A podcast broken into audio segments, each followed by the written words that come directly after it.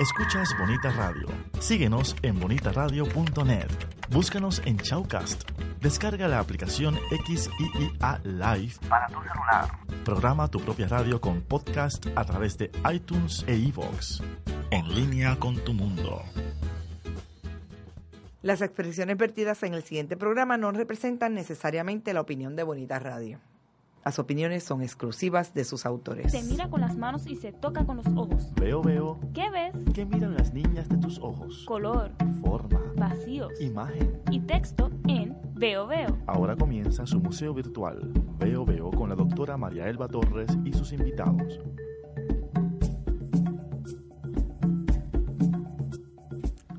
Buenos días, muy buenas tardes y muy buenas noches. Hoy tenemos la grata visita.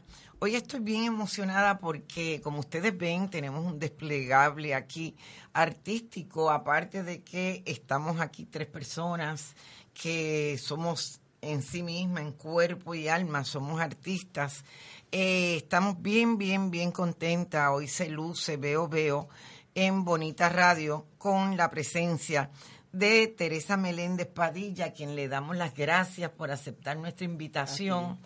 Y vamos a estar dialogando con ella sobre el proyecto de María Mía, Mía Libertad, Mía Libertad. Mía Libertad son esto, estas figuras eh, que están aquí, que son creación de Teresa Meléndez Padilla. Al igual, eh, otro amigo, eh, un gran artista, artista puertorriqueño que se ha destacado muchísimo a nivel internacional. Vamos a dialogar sobre todo su proceso artístico.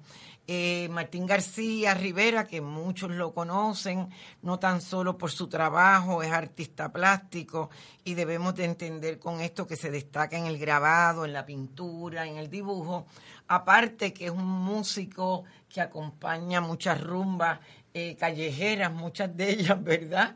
Eh, donde él está presente y eh, ambos también son solidarios, sobre todo después de María, han sido solidarios con la lucha comunitaria en nuestro país.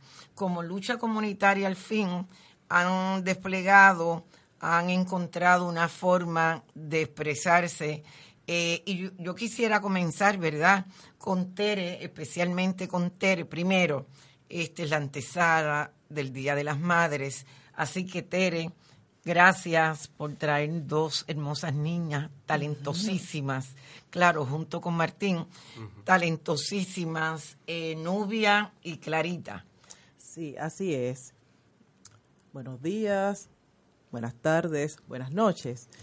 Sí, tenemos dos hijas, Nubia Marina y Clara Mercedes. Son la razón, parte de la razón de, de nosotros.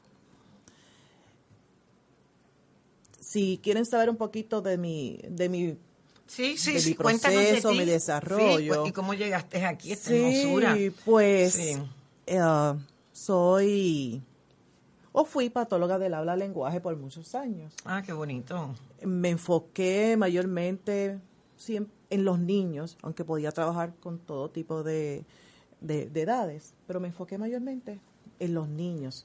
Por ende, tengo ese, ese, ese enfoque, ese enfoque educativo, siempre lo he tenido. Entonces, así estuve por 30 años. Wow, no, no poco, bastante. No, bastante. Sí, sí, sí, sí, tres Por- décadas. Por 30 años. Situaciones de la vida van guiando, me fueron guiando. Claro está, en todo ese proceso, pues hay dos niñas, Nubia Marina, que actualmente tiene 25 años, Un cuarto de... eh, fue la que me inició como madre. No vienen con un libro, así que día a día, en la marcha, nos fuimos y me fui preparando en la marcha, en ese proceso de, de ser madre. Madre, no como amiga, madre para ayudarla en el proceso de, de formación y brindarle las herramientas para que sea un buen ser humano.